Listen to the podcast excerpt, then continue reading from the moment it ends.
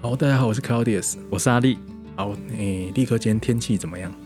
今天这几天好像不错，可是晚上就是有时候都突然就一阵雨。对哦对来但你家之前也是遇到一阵很大的雨。对对，也是也是。然后这几天好像北部好像也都偶尔有大雷雨的样子。对，嘿，对，啊、不过比起前一阵子来讲，哦，八月初来讲已经好多了。哇，八月初真的是下了多久啊？十天左右吧，每天都在嗯下超雨、过一个礼拜，每天都在对下，对而且它还不下是得很大。下得很大，而且还很久嘿，都没有在停。对啊，所以当然也出现一些灾情啊，哈。是所以我们这期就是要来讲城市的抗灾能力。好，我们好像终于要讲这样子的主题对了，。但这个主题当然很大，所以我们这次但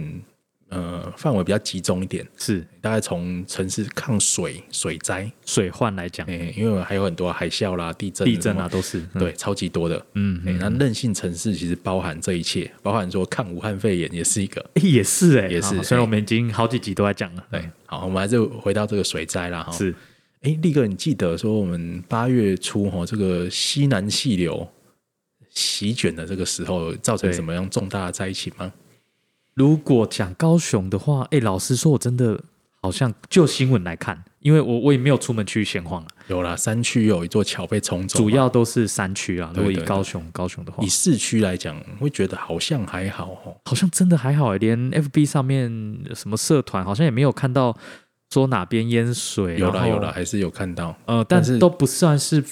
很严重的那对种，。第一个是说市区比较核心，就是比较热闹这边，对不太严重。嗯，对，那当然像凤山呐、哦，还是有一些地方，嗯就是常淹水的地方还是有淹。区域性的这样子，那第二个就是说淹水的面积是真的有减少蛮多的。嗯，感觉真的是这样。嗯，那我们这集可能会来讲一下高雄最近的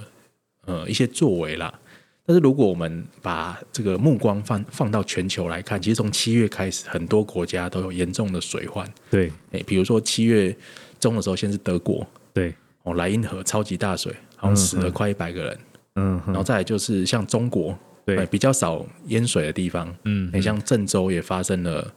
呃严重的嗯，水灾事这就件。蛮大，嗯，蛮多人关注的对，，官方是说死亡三百零二人呐、是是对，。那实际上可能远远不止这个数字。嗯嗯，中国的数据嘛，哈，，对，那甚至像日本，哦，日本这一阵子也是常常有很多地方，好像是因为台风吧，对还是台风对台风，因嗯，为它被台风袭击好几次，对对对，对对，没错，也，是造成严重的水患。嗯嗯，所以这几年还是老话一句，极端气候的情况越来越多。对，哎，那我们城市一定会遇到说比我们防洪设计标准嗯嗯更大的哦这些灾害。嗯，对，那要怎么应对？至少呃，不要说完全不淹水啦，哦啊，至少说不要说有人员伤亡，嗯嗯，减少财产损失，没错，尽快恢复正常生活。嗯，对，应该是大家说比较关心的事情啦。对哦对对，那我们刚才讲到郑州，哦我们可帮大家复习一下郑州发生什么事情。那个时候大家都在传郑州的地铁的淹水的影片嘛，对，一个是地铁，一个是他们有一个公路隧道嘛。哦哦，对对，好像那算是死伤比较集中，而且画面看起来比较触目惊心哇，的。这蛮惊悚的，哎哎，嗯那我们还是来讲一下地铁好了。嗯，对，那地铁为什么会淹水？哎，应该说在问这个问题之前，我有想过说，哎，对，地铁难道不淹水吗？它它不是就在哎应该反过来说，地对铁对哎应该很容易淹水。对对，只是你在台湾，你说每次的大雨淹水，好像都不会是捷运这样。有，嘿也是这边有就要讲说，台湾史上其实有一次蛮惨重的经验了哈。嗯二零零一年的时候，在这个纳莉台风袭击的时候，嗯北捷有严重淹水。哦哎那时候我记得他们台北市啊，在不知道做什么工程，把淡水河那边挖了一个洞，然后水就从那边灌进去。所以算是算工程的意外吗？还是说、嗯，工程只是一部分啊，只是它是一个我们现在流行的话叫破 口。哦，是对是，啊，当然还是雨下太大 了、哦嗯超过这个原来捷运设计的防洪标准。对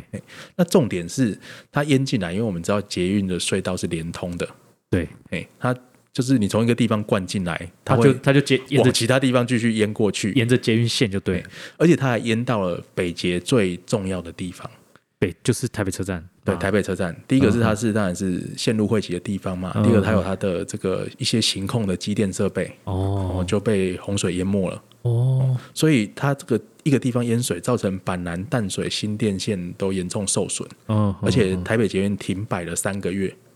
哇，你停那摆了哦三个月那一次哦，那也二十年前了欸，对嗯哎我还是个小屁孩的时候，嘿嘿嘿嗯，是是，对，那确实我们甚至听众有些可能都不记得，嗯哼，对，嗯那时候，但那粒台风是真的是知道的啦，是的，嗯嗯嗯嗯，嗯，对，那你想现在如果台北捷运突然给你停个三个月，那会造成多大的影响？嗯，可能就要来来高雄来， 嗯，来来找避找避个找难个这样子找个工作这样，那不管了，只上个是月蛮严重的，只是说纳利这件事情以后，全台湾盖捷运都学到了对，哦，包括台北捷运自己后续的线路也知道说，哦，就算有个地方被水灌进来，我们一定要能够把它阻挡在某一段里面。，对，嗯嗯，那第另外就是我们重要的机电设备。哦，行控中心呐、哦，或者是交汇车站，一定要把它保护好。嗯嗯哎嗯，所以，像后续的高雄捷运哦，就有做类似的规划。哦，那重点就是说，在隧道跟站体的地方，它有设置一个叫防水隔舱闸门，就是如果嗯你侦测到说，哦，这个水撑不住了，对，我就把就是全线停驶以外哈，我把隧道分段给它封起来。嗯嗯嗯，嗯像高雄车，哎、高雄捷运要保护的就是美丽岛，因为是啊，因为我们就是有只有一个一个节点呐，对啊，一个交汇对因为交我汇们站啊重要的机电设备也在美丽岛那边哦哦那甚至局限到红线的横渡线，就是你列车其实是可以从局限跑到红线，红线跑到局限的，对，哎、那个横渡线也在美丽岛。哦哦，我们有这种对，它有个隐藏的分歧的隧道，了解，所以哦，所以车厢可以跑不是、哦它不能拿来当营运用啦，啊对了解它可以了解拿来就是调度用。调度哦，嘿嘿，那所以在局限隧道两端，然后其中一端我记得是在市议会那边，对，嘿因为那边靠近爱河，比较低洼。假设嗯说发生什么真的很大的意外，水灌进来，它立刻会把隧道封死，嗯嗯，这样可能水淹的地方就只有隧道的一小段而已。嗯嗯那重要的地方不会受损。嗯，那好雨过了以后，我们把水抽掉，很快就恢复正常行驶。那也就是说，因为高雄捷运规划的，应该我我们呃新建比较晚才新建，它对当然不比世界上很多那种甚至有百年的地铁系统，所以我们才有这样子的设计。对，也是因为台湾真的遭受过捷运系统被洪水摧毁这种事情。是是对，那除了这个以外，像高雄捷运的路口都还有，比如说它可以升起来的防水哦我闸记门、得有，就是对我们我的们我们捷运要往下走的那个那个地方嘛，对对对对对对，进出口的地方。进出口，嗯对，除了那个地方都有架高以外，对，比如说捷运它的防洪标准其实是比我们一般的下水道更严格的，它大概都是两百年防洪标准。所以你、哦你走到地下车站，你要先往上爬，再走下去。那个垫起来的高度哦就是它预设说两百年这个回归频率会淹水的高度。哦，原来是这样哦，哎，对这个这个蛮关键的，不对不是只是说那个视觉比较让你好找出口或什么，不是不是，哎，对对对，我也那之真前的有是要想这个防问题，洪。那除了这个以外，它还额外做了一个可以伸缩的，可以就是洪水来的时候可以立起来的挡板，把门封起来，嗯哼，哦就有点像你堆沙包那种概念啊。不过它是就是做好在那边的，你是按一是个按钮，它就会升起来。每次我我觉得那个淹水，然后大家就看那个大家这边堆沙包，就觉得很辛苦嘿， 真是纯劳力。所以啊，如果像像这次的这个西南气流事件，高铁其实它就有发布公告，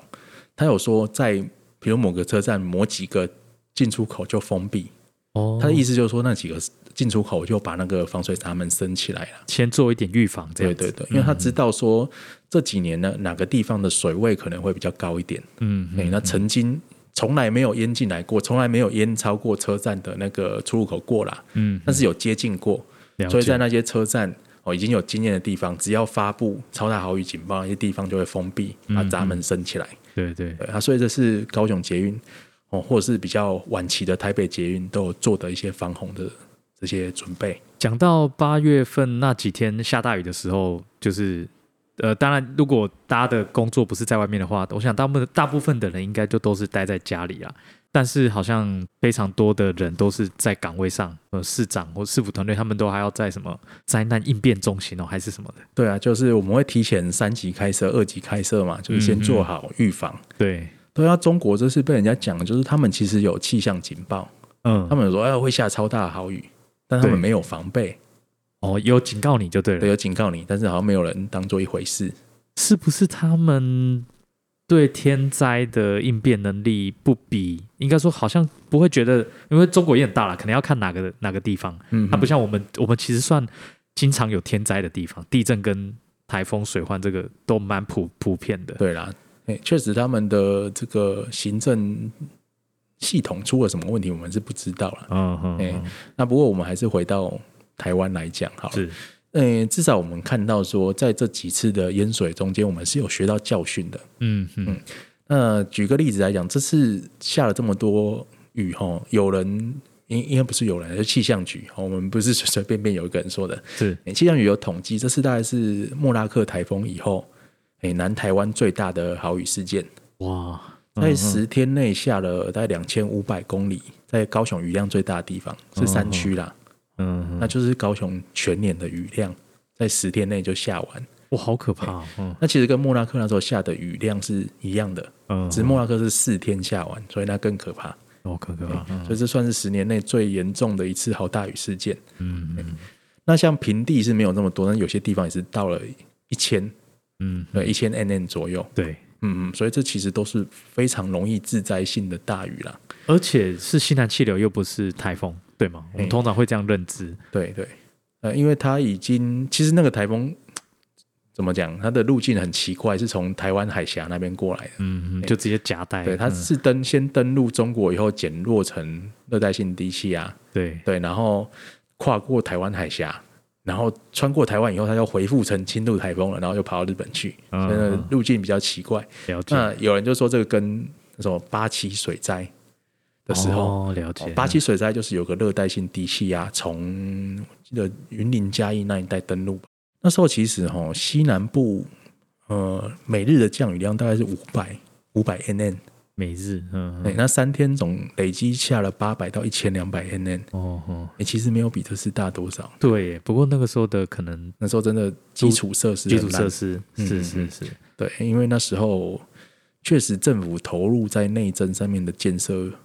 比较少一点啦。嗯嗯，诶那很多、哎诶那时候其实很离谱哦，台湾没有气象预报能力，哦就是没有所谓的气象雷达，哦，只有军方有，民间没有。哦哦那甚至连雨量计哦，那次雨因为下很大，到雨量计都满到没办法用。哦，因为超那超过 真这正雨量计是以一周为刻度的，哦，了解。那有些地方，比如说山区就没有雨量记录，嗯，所以可能是上游下太多哦，上水淹下来，嗯嗯但是你不知道上游下了多少水，了解哎、所以你不能先做一些这个防灾之类的。嗯嗯所以那次之后，哦政府才有慢慢补强这些措施。嗯哎所以八七水灾记得死了六百六十七人，嗯加失踪四百零八人，就超过千人的死亡，是台湾史上应该第三大的天灾。嗯，嗯嗯。蛮可怕的。对那所以至少我们看到过了这么久，六十几年，六十二年，诶那这整个台湾的防灾能力已经是有蛮大的上升。嗯嗯，不过这次山区还是很严重啊。嗯，高对，高雄山的区山还是区有桥被冲断了，对对对，但是相对来讲就没有再发生说重大的人员伤亡的事件，是对，嗯是，啊还是有一点点进步。嗯嗯那以平地来讲，哈，那比如说整体的淹水面积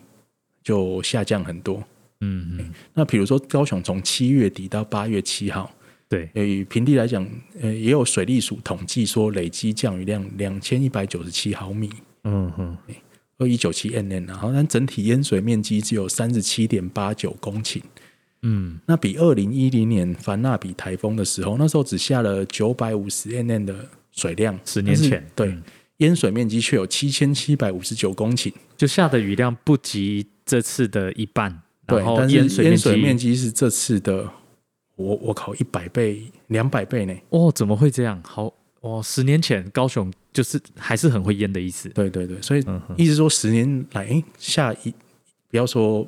就是下两倍大的雨，但淹水面积变成两百分之一。而且又是十年来就是很大的雨量，哎，嗯那这样子代表高雄这几年有做了蛮多改变的。呃，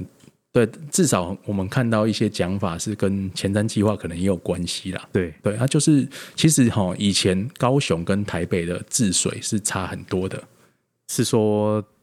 我们比较不会治水嘛？不是我们分到的钱少很多。哦，是少是是，是啊，台北大概在一九八零年代开始就开始比较大规模，然后有系统性的治水计划，嗯哼，比如说什么你说和平公园那个吗？对合并公园，那对嘛就算就是一个嘛，把哈。把旁边都都租起来这样。对啊，你说原山子分红到已经是很晚期的事情了。哦哦，八零年代那时候就开始有这些，包括说基隆河啦、然后淡水河的改善计划。哦哦哦，所以从一九八二年到二零一八年，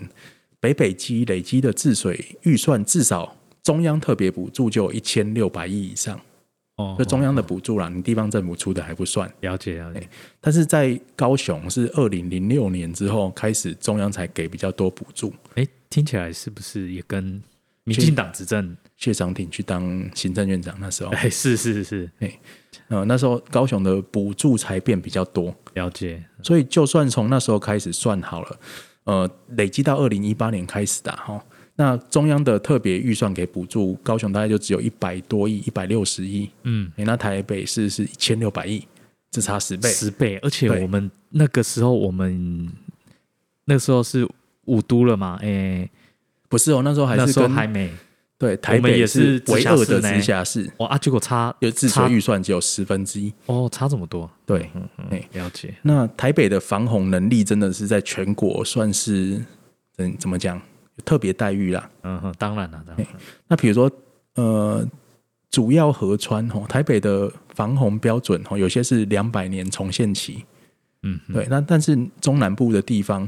如果是比较次要的河流，哦在几年前甚至是五年重现期，哎，那个重现期是什么意思啊？你说那就是几率的问题。就两百年重现期是说会泛滥一可以次？抵挡两百年才会发生一次的洪水。了解，哎嗯哼，那如果五年重现起的话，就是常常都 就是 都没办法抵三抗不的五意思，时就在大对概对简单来说就这个意思啊。了解了解，所以就中南部的治水吼，大概这这几年来吼，包括之前还有这个前瞻基础建设、水资源治理这块哦，才把预算比较投入到中南部。嗯，对，所以我觉得有的人很反弹，比如说像台北市长，对，对啊，其实可反能弹什么啊？呃看觉得中南部没有资格跟他们一样啊，哦，就是呃，都乡下浪要费钱有啊乡下要有乡下的下样子子啊这样哦，就是你就五年就跟水患相处一下嘛。呃哦，不会怎么样。想起来真的蛮靠背的这样哎。、对，我觉得他们就是有这样的心态啦。是啊，是啊，他们占尽好处嘛，当然呃那钱也是中央分给你的，不是说你住在那边就比较高级这样。对啊，对对，对，所以我们这种讲到这就气。嗯嘿，呃，南北平权跟全台湾基础建设的提升，确实这几年比较有感啊了、但是我觉得还不够，嗯远远嗯不够。比如说，你说加上前瞻计划的补助，哦，高雄不要说，哎、可能超过台北的十分之一啦，但是还是不到五分之一，是啊，是啊哎、，所以还是有很多可以努力的地方。嗯嗯，哦，不过当然，我觉得高雄这十五年来也是有一些。嗯，比较走在全台湾前端的治水政策，对对哎比如说治洪池，对，听说我们的志宏池在二零二零年那时候说是，现在不知道还是不是是全台之冠哎、就是我们的数量。对，因为我们比较早开始，呃，有计划大规模的做志宏池，嗯嗯大概就是谢长廷那时候了哈。嗯嗯，那最早我记得在二零零零年代初期啦，哈，最早是像本河里志宏池，嗯嗯，那很多都是结合湿地概念。对，对，那有些就是把以前哦本来就是湿地或皮塘的地方恢复嘛，哈，对，比如说什么周仔湿地啦、美术馆内围皮啦，嗯对哦，中都湿地啊、半屏山的沉沙石等等，对，你这些算是回复原有的湿地。嗯那有些就是类似公园用地，然后把它开挖制洪池这样子。嗯嗯，那试着说，哦，在这种极端气候的时候，我们先让呃平面的哦这些溢流减少，嗯，我们让它先留在制洪池里面你。说志宏池这边解释一下，志宏池它的概念应该蛮好理解，它其实就是先让水下到那个低洼的地方，先让它填满，它就不会马上淹到旁边，对，因嘛为是这意思？我我们讲到治水嘛，然后大家都会想到两个概念，一个可能就制洪池，是一个就是什么什么水沟通。路平灯亮水沟通对，，这两个有有什么差别呢？其实没有冲突啦，哈。对，我们城市排水系统当然就是有很多的水沟系统。是，排水系统，我们试着把水引引到比较低洼的地方，对，通常就是河川，要不然就是海，把它排掉。是是，那这些水沟要挖多大，哦，做多宽，它是可以计算出来的。嗯嗯，所以，我们刚才讲到城市的洪水重现频率，假设说你要达到比较强的标准，你可能水沟就要做更多、嗯，更宽，了哦，你解的，排水量就要更大。嗯，嗯但但怎么样都会有个上限。通水能力这样子，对对对，嗯，嗯像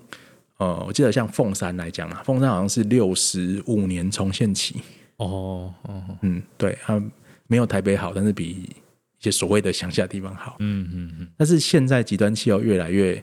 呃，你超过这个比例的大雨越来越多，嗯嗯，那你没办法单纯靠这个水沟能力把它排掉。对，那所以也像有些地方比较低洼的，我们就先把水留在那边一下下。嗯嗯嗯，哎那甚至我们进一步，不只是治洪池，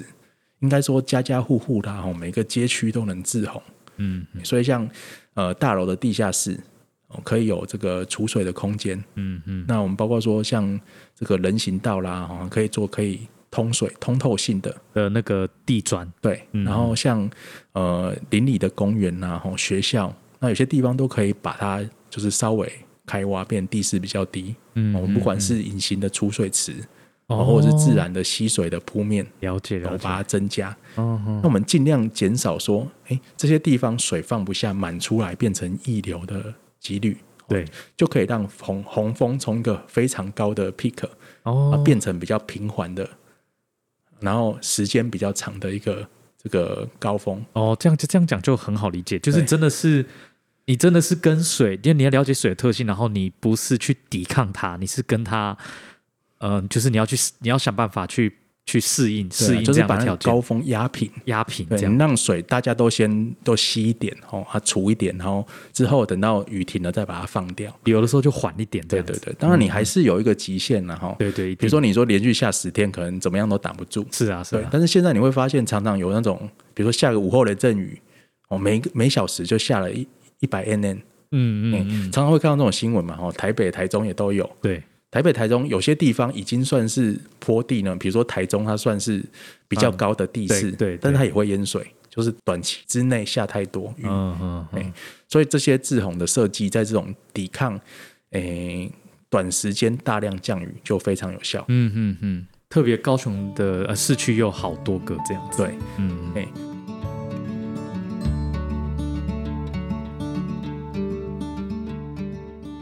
那其实好过以前有写一篇文章了哈，我记得是于真跟博伟嗯，那时候做的研究，嗯嗯大家可以去 Google 一下，因为我记得那篇呃李宇珍跟博伟还有三 Q 嘛哈对写的文章有蛮多媒体转载的，嗯哼，因为文章叫《那些年他们一起填掉的湖泊》。哦，嗯那这篇文章的概念就是你去比对哈高雄古地图的皮塘对，跟后来的志洪池，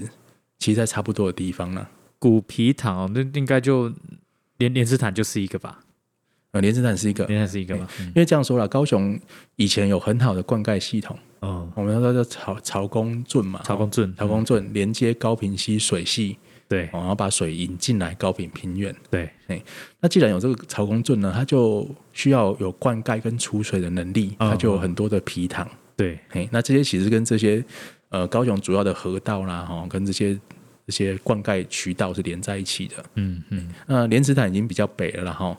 那比较大的当然就是所谓的短鼻友就是就是现在的澄澄清清湖嘛，哈、对以前还有小小背湖、大背湖、小大贝背湖湖之这样称，子。对嘿所以它还有一个小的，但是已经被填掉了。对对对，小的就在大概在长庚医院那一带了。嗯嗯那一带现在很多的建地以前都是也是湖，嗯，只是没有澄清湖这么大而已。了解了解，嗯嗯，那如果是三明区的话，我们知道现在还有那个金丝湖嘛？还有对，对，但是其实古代的时候有蛮多的皮塘哦，像什么样林、样仔林皮啦哦，哦哦哦，本馆皮啦哦，宝珠皮嗯嗯那些都算是小湖，嗯嗯，大概规模可能就接近现在的金丝湖这么大。哦，那你看在市区有个那么大的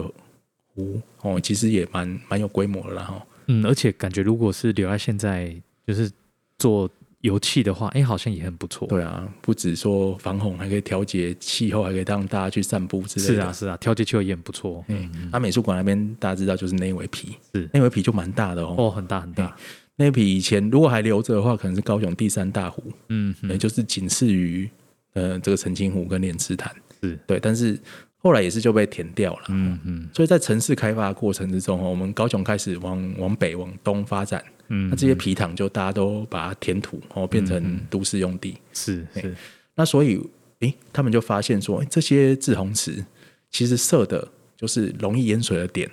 啊，容易淹水的点很多就是以前被填掉的皮塘的地方。那就感觉说原本的地理就是这样子，因为那就地势就比较低嘛，对吼对对对你就是那边有皮塘，你还把它填掉，嗯哦然后就会淹水。是啊，是那啊所以后来就只好再挖一个池塘回去，有点复原呐，对，虽然也你就是觉得人工这的这方式怎么，讲呢？天理循环，有点这种感感嗯觉。是是嗯是，哼，所以现在的滞洪池其实只是恢复以前的水准系统，调节这嗯嗯个嗯洪水能力的一部分呢。是是是，那所以重点就是，除了滞洪池以外，还要把它串联起来，嗯，然后还要能够去动态的调节它。所谓串联就是你刚刚讲的一些它的那个水沟或是它水流的那些系统嘛，嘿嘿，那现在当然就没有那些那些这么多的灌溉渠道啦，哈。对那，现在就用下水道，嗯哼，哎哦，或者所谓的排水干线、是响是喊，直接把它串在一起。了解，然后这些滞洪池其实它都备有抽水机，哦，意思就是说啊，在下雨之前哈，我们就先把里面的水全部抽干， 就所谓他们就讲就是把水位放低啦，对对就对是，放然后低，就装哈，然后如果雨停了，就赶快再把它抽抽出去，嗯然后再让它装水，了所解，以它了解得有这样的调节能力。很有趣，很有趣，嗯，嗯但是虽然高雄盖了这么多滞洪池，对看起来还是不够，这样还是不够，因为比如说我们把这个内围皮填掉了，嗯哦，但是在美术馆做一个湿地，对，诶，它的湿地的面积只有内围皮的十分之一。哦，那比如说我们以前有本馆皮，把它嗯填掉了，后来挖了一个本河志洪池，那志洪池的面积也不到原来本、哦，这个本馆皮的十分之一。要么就是数量多，要么就是面积要加大，就对。对，意思是说你的储水量可能还是不够啦，吼，连以前的标准都不到，你现在雨越下越多，哦，当然还是诶、有困难。不过就是你市区开发一定是那个寸土寸金啊，嗯，对吧？所以土地也是一定有限。嗯嘿所以就是必须找一些可以多功能使用的地啦。哦，复合的功能这样吗？对啊，比如说举例啦，哈，学校操场啦，哦，啊、也可以耶，对啊，对或耶者是我们如果有开辟新的从化区或公园改建的时候，嗯，哦，我们就把这些呃，可以把它有有一部分可以有滞洪功能这个地方都重新的设计。哦哦哦，嘿，所以现在其实开辟很多从化区啦，哈，都会有这种湿地啦，哦或滞洪池的设计。嗯，如果大家有有看到新闻的话，其实。嗯，可能你不会说很注意啦，但是如果你累积去找的话，你就会发现说，高雄这几年都是有这样的准备。嗯哼，应该说通常像湿地或是志洪池，就是几乎都是很多市民呃是生活休闲的地方，去散步啊或做什么。那通常你就会觉得哦，好像就是一个公园，然后不过就是地势有的就比较低，不过它真的就是都扮演蛮重要的角色。对，就是平常就看起来是公园，但对是对如果对对对，对大雨来了，它其实可以救救命的！对对嗯对对，让你加免于淹水这样是子。是是，蛮有趣的。嗯嗯，哎，力哥，我记得你是凤山人嘛？，对，是你有没有觉得凤山哪边常常淹水？因为我那我家住的那边地势比较高，哦，铁路以北。以北，以北但是稍微高一点点，你不会觉得过了以南到那个凤中那一带，以南真的低很多、哦。他们现在那个铁路地下化了嘛，所以它那个嘿两边光跨越原有铁路线的南北，那个地势就差很多。嗯好像真的就是铁路以南那边一点点地势都蛮低的。对。然后有人就说那边好像每一次都会淹水。凤山确实，它地势是北边比较高，南边比较低。嗯诶比较高的那边其实就是最最高就澄清湖那边，嗯嗯水其实是从那边往南流的。哦它有个排水干线是从澄清湖出来，好，然后往南，就接草公草公郡吧。对对对，嗯一部分是那、那边，嗯嗯那边又有一个很尴尬的地方，就是大概在凤山高中，然后高雄市政府凤山行政中心那边，对，那边哈、以水文来讲，它算是一个三不管地带，它是停在这停个。停在那里的意思吗？还哎、是它是这个爱河水系跟凤山系水系的交接处，哦意思就是说，它大概就是分开爱河跟凤山系流域的中间点啊。嗯哎、所以水流到那边就一般来讲，我们说分开的地方叫做分水岭嘛。可能对它那边平平的，嗯一说它水要流到爱河或者流到凤山溪都要流很远，哦哎、哦所以如果下雨下很大的话，那边的排水能力是比较差的。哦哦哦，了解。对，而且那边的特色是说，哦，凤山高中那边，它其实水应该是要往爱河水系排，就是往西宝珠沟那边嗯嗯排。对，但但是它离凤山溪比较近，哦，意思说它要花更多的距离才能可以把水排掉。了解，对嗯嗯那另外就是说，大雨的时候，水又从澄清湖北边那边一直灌进来，嗯嗯，所以虽然那边北边有个滞洪池，但是常常装满了，那水还是会满出来，到澄清路那边都淹水。嗯哦，所以这个地方有人就讲说，每次下雨都有淹水啦，嗯不管你市长是谁啊，陈菊啊、韩国瑜啊、陈其迈都淹，嗯嗯所以现在是有想要改善啊。嗯那其实我们刚才讲到改善，我们其实也看一下高雄，呃，等于说传统的地理啦、哈自然环境。第一个是减少北边来的水，嗯嗯，哎所以在热带园艺试验所哦，或哦是小贝湖的地方，对，对，就再给它挖滞洪池。哦，那边我记得也还有一些空地，嗯包括公家地可以使用。嗯那可能我们那边还要再规划哦新的湿地跟滞洪池，嗯减少一下那边的储留，就是满出来的水。嗯嗯，那可能呃，这是水利署吧，水利局哦也有讲说，未来可能如果知道要下大雨，澄清湖要先把这些水排掉，嗯，就拿澄清湖来也装一些水，哎，如果哎，那讲到这个，就是我们在这次的大雨之前，就是旱灾。就是大家都把水排掉，我们都水都干掉，对对 对，就是旱灾那没想到一项，哎、我 们也也刚好啦，就是在在在五月的时候还在说旱灾，现在就开始在讨论水灾了嘛，哈。对啊对啊对对啊，，那我们气候我们这个气候这变个异国家吧就是这样子啊。是是是，嗯，洗三温暖一样这样子，那比较下游的地方，可能就是排水设施要再做改善了、比如说，呃，凤山高中那边，它好像就要加宽往朝公圳的排水，哦，就是让一一边呃一部分的水就分流到凤山嗯溪流域那边去。了解，那另外在可以挖的地方，好、据说市政府那边有个草地，也要把它挖成滞洪池，哦，微型滞洪池。哦，那边的地蛮蛮大的啊，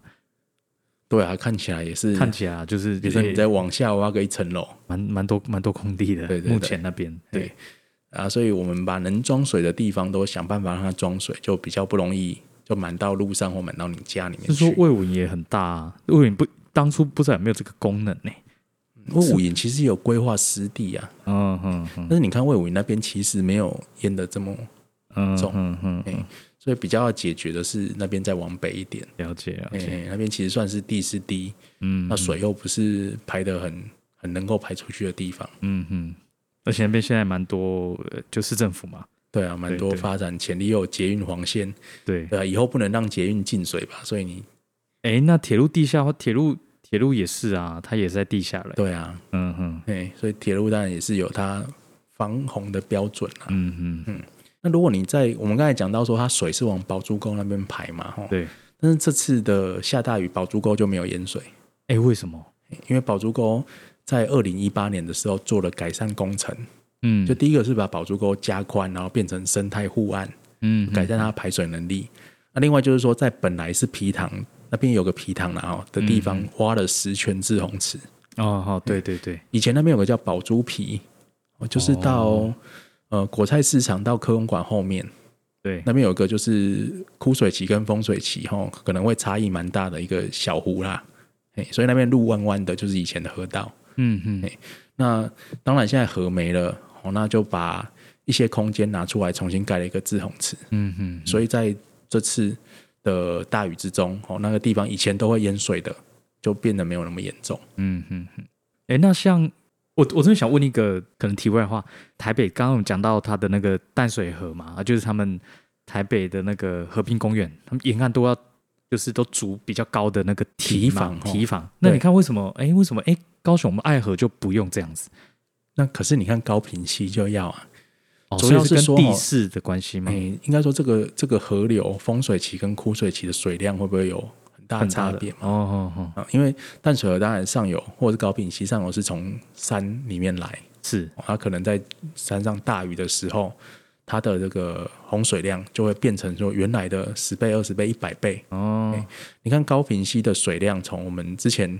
枯水期的时候在那边讲到个位数，对，然后它还到是可以让我们一直有水。 对，嘿嘿但是到这个真的下大雨的时候是以千计的，哦意思说可以差一千倍这么多。哇，欸枯水期跟风水期，哦嗯嗯所以在这种流量差异很大的河流，嗯它自然可能就需要有堤防的设施。那像爱河发源地带就在仁武那边嘛，嗯，然后其实水量哈不会差太多。了解了你，在这个枯水的时候，因为爱河还跟海连在一起，是，潮就潮汐还会进来，嗯嗯所以你不会觉得爱河水位是会下降，嗯嗯，对对所对以，没有必要说我们筑堤防。哦，嗯嗯，了解。但我觉得也不错啊，因为有提防跟整个城市对啊景观又不太一样。啊，你看世界上在这个有河流的城市哈，没有一个漂亮的城市是有堤防的，真的耶，真的耶，塞纳河啦，哦齁真的，嗯，对啊，泰晤士河，甚至会觉得希望它跟人更亲近，越亲近越好，对，人对车对都是嘿这样子。所以这种河流比较适合这个城市的尺度啦。嗯嗯你，说在城市中间有一条很宽很宽的河，哦，那其实也是一种阻碍。也是啊但是像爱河这样，比如说你最宽的地方两百公尺左右，哦哦，，但它其实实还是蛮适合，可能走过去走过来对哦，然后有这个清水景观，嗯，对，嗯所以嗯我觉得我们高雄还不错，对这点这点还不错。嗯，嗯，可惜我们都没有那种很期待住在河岸边的的浪漫或想象。我说有啦我说好像不是不是建商都有，你就没有，啊，对对，就是，但好像传统大家好像不会觉得在住在河岸，都我自己是很喜很向往嗯然后那样生活。对啊，其实这也是我们呃，第一个是说呃，水空间的治理哦，在嗯我们战后这一段时间哦，国民党统治的这段时间被弄得很糟糕，对，大家就觉得说，诶既然每一条河都被你污染了，嗯，住在河岸就很差啊，是又啊臭，是啊，对，哦，又热垃，圾又有油污。嗯哎、嗯那不会觉得说住在河岸是一件开心的事情。嗯嗯，另外就是像清水活动不盛行啊，也是啦，也是一个这原也因是啊。哦，之后要来讲吗？也可以讲啊。嗯嗯，所以这个河域不会让你觉得是一个开心的空间的话，那嗯住在河岸旁边就没有意义。没错没对错，，但是如果它已经恢复干净，它也可以有油气功又能。不会泛滥，对，那同时它有先天的好处，比如说调节气候，没错，哦，有一个景观甚至天然的动甚距。至还有空气品质是不是也会有一点点微嗯微型空品之类的？呃，因为它还有比如说跟绿地结合之类的功嗯能，嗯嗯，对对这对，些也可能会有影响。嗯嗯，嗯，嗯，所以这样河岸才会变成你想要亲近的地方啦，哈。是啊啊，，是啊人文景观也是很重要。嗯嗯嗯，所以高雄，最总的来说就是这几年我们的状况其实改善很多了，但对还是要持续在加强。如果你把跟这前几期一起看来讲，诶、其实你过了十年，哦，高雄现在就是旱季，更不会缺水，哦，对，雨是季是更不会淹水。比较均比较平衡的这样子。如果你把它放大到十年、二十年，你去跟我们小时候啦，哈，或是念书的时候比起来，嗯，哦，真的淹到那种全市都都都淹水，没办法回家，或者是淹到那种不是缺水缺到那种我们要停水，我、们要去楼嗯上楼下提水那种日子，好像就没有了。对对对对，啊，所以是有在进步啦。哦，那我们当然都讨论怎么样把它做得更好。嗯嗯，所以这几防灾城市，高雄是有一点，如果以水患来讲，也算是还算还可以嘛，算有及格。算有，我自 己要我打我个我不分敢数说，有没有及格啦。哈。 嗯那我觉得可能还是有一些可以想更远的地方嗯哦，比如说像是什么海平面上升啦，哈，嗯嗯，沿岸的是是是地区的防灾问题可能会变得更重要。嗯哼，你说像我们一些甚至海岸线的变化也是嘛，也是一个这也是一个，对不对？那比较直接的来讲啦，然后像哈马星那边对，涨潮加下大雨的时候，它水会直接海水会直接灌到平面上面来。对对对对对，嗯那这种方式，呃，比如说像在欧洲，比如说这个德国汉堡的海港城、哈 Hafen City，是它就是采取说，其实一楼是给可以让你淹水的地方。哇，这个好酷哦，哎，它把一些比较重要的，比如说住宅啦、办公室的空间架高在二楼，嗯哼哼，那一楼是保持说，哎、当然你平常的时候是这个道路啦、油气空间啦，嗯，但是在洪水来的时候，它可以把对外的，比如说窗户门，它都有封死的功能，它可以让水漫进来，不受影响。嗯嗯哎、那同时人的生命、财产、生活是可以继续维持哦，的。好嗯特别，所以在这些靠海的地方，哈，如果我们预期说可能会有灾害的产生，那是相关的作为可能要有一些调整。而且毕竟高雄我们也讲说是海港城嘛，这对部分的因素应该都要考虑进去。对，也是要考虑进去的。呃，我们这集听下来，你可能会觉得高雄好像是有有在进步，对，对，但是可能我们要注意一点，就是这些灾害的呃变严重的程度，可能会在未来几年就吃掉你这个进步的空间、，哦就是超超过我们的想象这样子。对对对，所以我们有点像呃一边在跑，一边后面在追，嗯嗯所以这些想比较远都是有好处啦。嗯嗯，了解。哎、你这有水患，然后又又有又有肺炎，好可怕！就是各种天灾人祸都有。其实世界上各种灾难的比例啦，哈，有人做过统计，对，对，到二十世纪下半叶以后，增加最快的就其实还是呃跟水患有关系的，哦，风，灾、洪灾，嗯，主要是跟气候变迁有关系啦。嗯嗯，哦，你像地震啊、火山爆发的频率可能不会太差太远，了对，解。但是大型严重的洪水，这个比率是有逐渐上升的。哦哦，哎、所以这确实是呃，我们可能要优先考量应对的部分。嗯哎、那我们的思维可能就是跟大自然竞争的部分哦，要做人要做一个克制啊，嗯嗯就，是常常会像